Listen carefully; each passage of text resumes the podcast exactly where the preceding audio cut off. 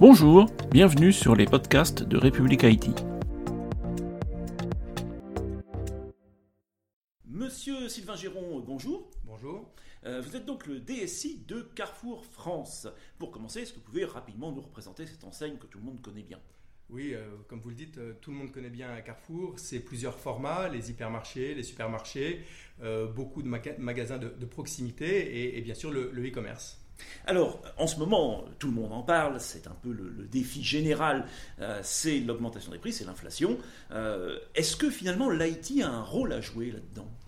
Oui, dans ce moment difficile euh, d'inflation galopante, l'IT doit absolument s'assurer de la fiabilité des prix, la disponibilité des promotions, et puis aussi dans un moment où nous allons vers la dématérialisation, la disparition du papier, eh euh, notre app doit mettre à disposition un catalogue numérique permettant d'accéder aux promos et aux, produits, et puis euh, doit permettre aussi d'accéder au, ticket de caisse qui va être dématérialisé et disponible dans cette application.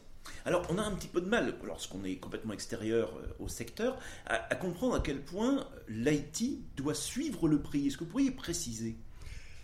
Le prix, c'est une information euh, numérique au départ, et donc euh, elle est euh, disponible dans nos systèmes d'information et elle doit être accessible en point de vente et mise à jour en fonction des évolutions de prix. Et donc c'est un système d'information complexe et élaboré qui suit ce prix depuis le central jusque dans le magasin et avec une mise à jour en temps réel.